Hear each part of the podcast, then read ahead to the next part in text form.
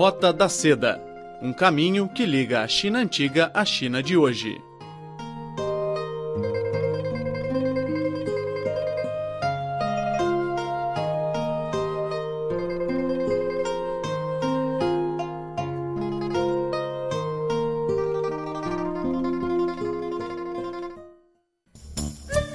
Olá, amigo! Seja bem-vindo à Roda da Seda. Semana passada, celebramos aqui na China o Festival da Primavera, ou seja, o Ano Novo Chinês, a maior festa tradicional do povo chinês em todo o mundo. Pelo calendário lunar chinês, o Festival da Primavera em 2016 começou no dia 8 de fevereiro e terminou no dia 13, durante sete dias. Segundo a lei chinesa, o feriadão do Ano Novo Chinês começa já no Réveillon e termina no sexto dia. Mas o ambiente festivo permanece até o Festival das Lanternas. Durante o Festival da Primavera, os chineses que trabalham fora de sua terra natal voltam à casa dos pais para reunir-se com a família. Esse fenômeno gera a maior movimentação populacional do mundo, Chunyun. Chun é a sigla do Festival da Primavera e Yun significa transporte. A frase refere-se então ao trânsito intensivo durante o período. Há quem também aproveite o feriadão para viajar dentro e fora do país. Durante este festival, o turismo nacional movimentou 13,79 bilhões de yuans. Logo após o Festival da Primavera, acontece a segunda maior festividade chinesa, o Festival das Lanternas, celebrado no 15º dia do primeiro mês do Ano Novo Chinês. O festival também é chamado do Festival Yuan Xiao. Yuan significa o primeiro mês do ano e Xiao significa noite. A data também marca a primeira noite de lua cheia do ano. Por isso, as pessoas costumam admirar a lua e comer yuanxiao, bolinho de arroz glutinoso com recheio doce, que simboliza a reunião familiar e a harmonia da vida. Já que o festival carrega o nome Lanterna, faz parte da tradição penturar lanternas coloridas pelas ruas. Diz-se que o festival nasceu há dois mil anos e tem relação com o budismo. O então imperador Ming incentivava a prática do budismo e, segundo a religião, no 15º dia do Ano Novo Chinês, os monges acendiam lanternas em respeito ao Buda. Por isso, o imperador Ming solicitava lanternas no seu palácio e em todos os templos, e ao povo ordenava que pendurassem as lanternas em suas casas. Pouco a pouco, este dia tornou-se uma importante data festiva. Para animar a atmosfera, o povo colocava enigmas embaixo das lanternas para outros adivinharem. Este ano, o Festival das Lanternas coincide com uma segunda-feira, nove dias depois do Festival da Primavera. Apesar de ser uma importante festa da China, o Festival das Lanternas não é um feriado oficial. Então, no sétimo dia do Ano Novo Chinês, a maioria dos chineses voltam para suas casas e iniciam um novo ciclo. Mas, mesmo longe da terra natal, nunca faltam opções para celebrar a data. As ruas ficam enfeitadas com lanternas vermelhas e nos supermercados é fácil encontrar os bolinhos de arroz glutinoso com diversos recheios podemos apreciar a lua cheia e encontrar os enigmas nos parques.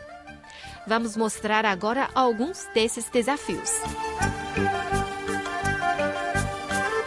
Primeiro, chegar atrasado para um compromisso nos chateia. A resposta é um provérbio chinês.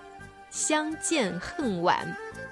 相见significa encontrar-se, encontro, e 恨 significa chatear, odiar, enquanto wan refere-se atrasar.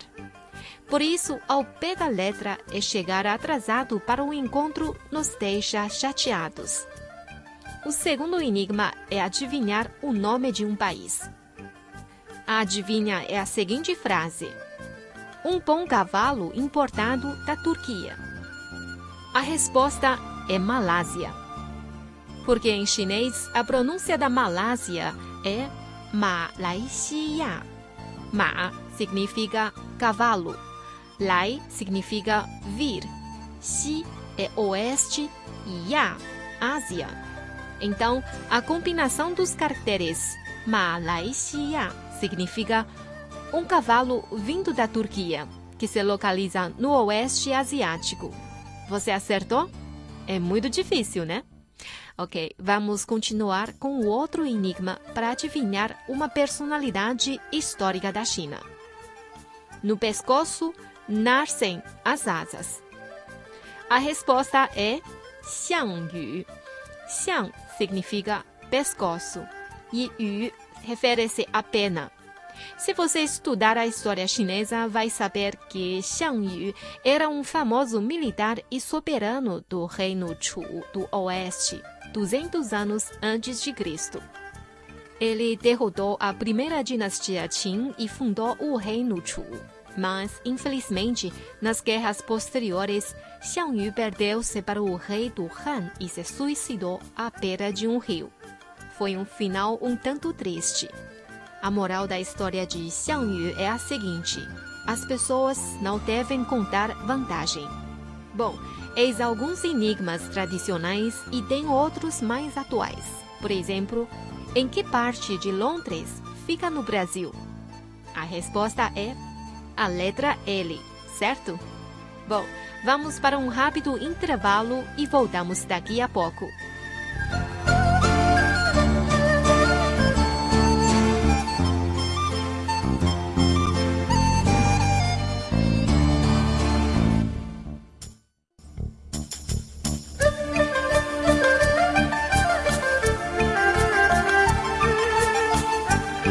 Continuamos a Roda da Seda com um bate-papo com o um aluno português que veio a Beijing aperfeiçoar o seu chinês.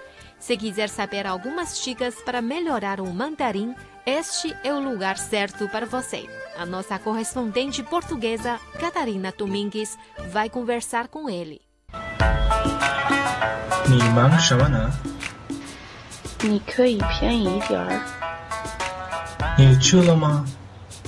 多少钱？你去哪儿？Fale chinês. Fique, ouça e aprenda o chinês da China.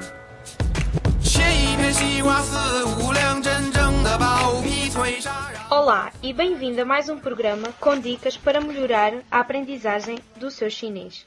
Comigo tenho um colega, outro colega de curso e companheiro de viagem, não é assim? É sim. Olá, sou o Hugo, tenho 22 anos Estou a estudar em Pequim neste momento na BLCU, que é a Universidade de Línguas e Culturas de Pequim. Estou a estudar lá chinês. Uh, sou alentejano, mais propriamente numa pequena terra chamada Campo Maior, e venho aqui com, muita, com, muito, com muito gosto. Então, conta-nos, primeiro que tudo, uma dica fundamental para alguém que queira aprender chinês. Bem, isso, é, há muitas dicas, não é? Porque como é uma língua com tantas variantes, há sempre alguma coisa útil que podemos dizer às pessoas. Mas uma em particular que eu gostaria de realçar é, por exemplo, na hora da escrita, como quem está a estudar chinês hum, sabe, existem hum, cada caractere tem, é composto por radicais. Ou seja, à hora da escrita há muitas pessoas que não conseguem lembrar-se dos caracteres porque são muito complicados. Uma boa técnica é tentar separar cada caractere por radicais, ou seja, por partes, e lembrando cada parte individualmente, depois podemos juntá-las e torna-se muito mais fácil lembrarmos do caractere em todo. Muito bem. Gostas de estudar chinês? Gosto. É, é um, um, bom desafio porque não tem nada, nada, absolutamente nada a ver com qualquer outra língua que eu soubesse antes, mas gosto. E o porquê? O porquê de ser o chinês? Porque o chinês é uma língua que tem um futuro brilhante, uma vez que, para já, é a língua mais falada do mundo. E, em segundo lugar, porque existem cada vez mais empresas, especialmente no nosso país e no mundo lusófono, uh, empresas chinesas, e então no futuro é, é expectável que serão necessários muitos profissionais que dominem tanto o português como o chinês, e daí eu ter optado por estudar esta língua. Vamos encerrar o programa de hoje com uma lenda chinesa sobre Yuan Xiao, comida tradicional do Festival das Lanternas. E aproveito para desejar a todos um feliz Festival das Lanternas. Que a vida seja doce como os bolinhos de arroz glutinoso. Dizem que o sétimo imperador da dinastia Han do Oeste tinha um ministro favorito que se chamava Dong Fangshuo. Dong Fangshuo era uma pessoa bondosa e tinha um bom senso de humor. Era uma vez, durante o inverno, quando nevou intensamente por vários dias consecutivos. Dong Fangshuo foi colher flores de ameixa para o seu imperador.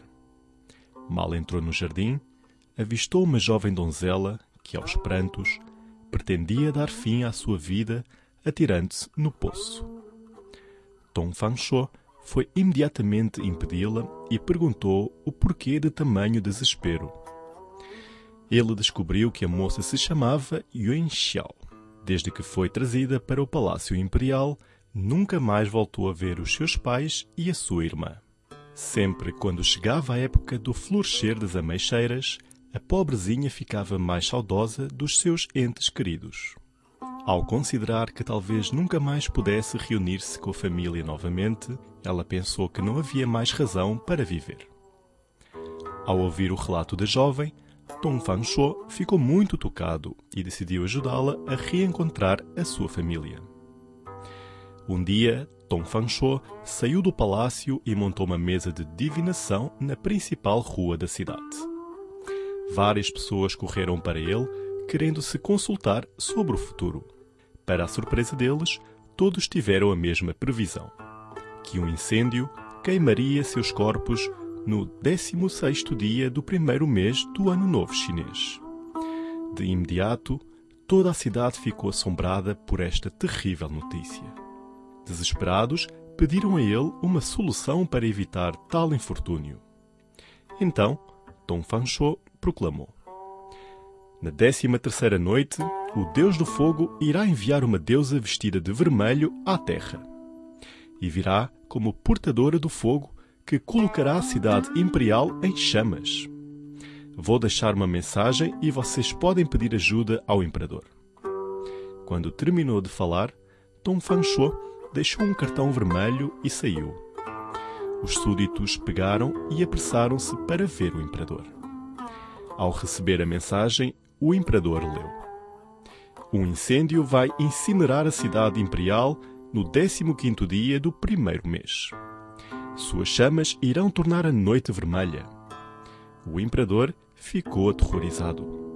Ele convocou imediatamente o sábio e talentoso Dong Fangshuo para pensar numa solução. Fingindo pensar alto, Dong Fangshuo disse: Ouvi dizer que o deus do fogo adora bolinhos de arroz glutinoso. Não há uma donzela chamada Yuan Xiao no palácio que sempre prepara os bolinhos para a vossa majestade?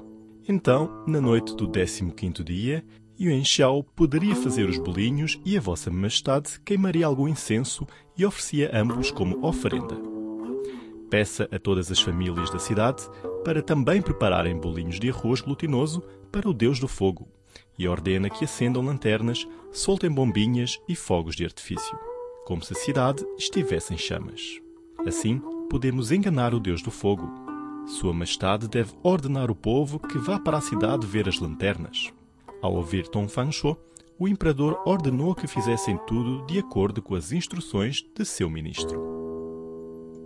Quando finalmente chegou o 15º dia, a cidade imperial estava toda decorada com lanternas e fitas coloridas. Visitantes lutaram as ruas. Os pais e a irmã da donzela Yuan Xiao estavam entre a multidão. Quando eles viram uma grande lanterna imperial onde estava o nome de Yuan Xiao, gritaram surpresos o nome da filha. Ao ouvir o chamado, Yuan Xiao reconheceu os seus pais e a sua irmã e finalmente pôde se reunir com eles. Depois de uma noite um tanto quanto movimentada, a cidade estava finalmente em paz e salva. Contente, o imperador ordenou que todos os anos, no 15º dia do primeiro mês, se fossem feitos bolinhos de arroz glutinoso, acendessem lanternas e lançassem fogos de artifício. E visto que a donzela Yuanxiao fazia o melhor bolinho, as pessoas batizaram esta iguaria com o nome da donzela e nomearam este dia de Festival Yuanxiao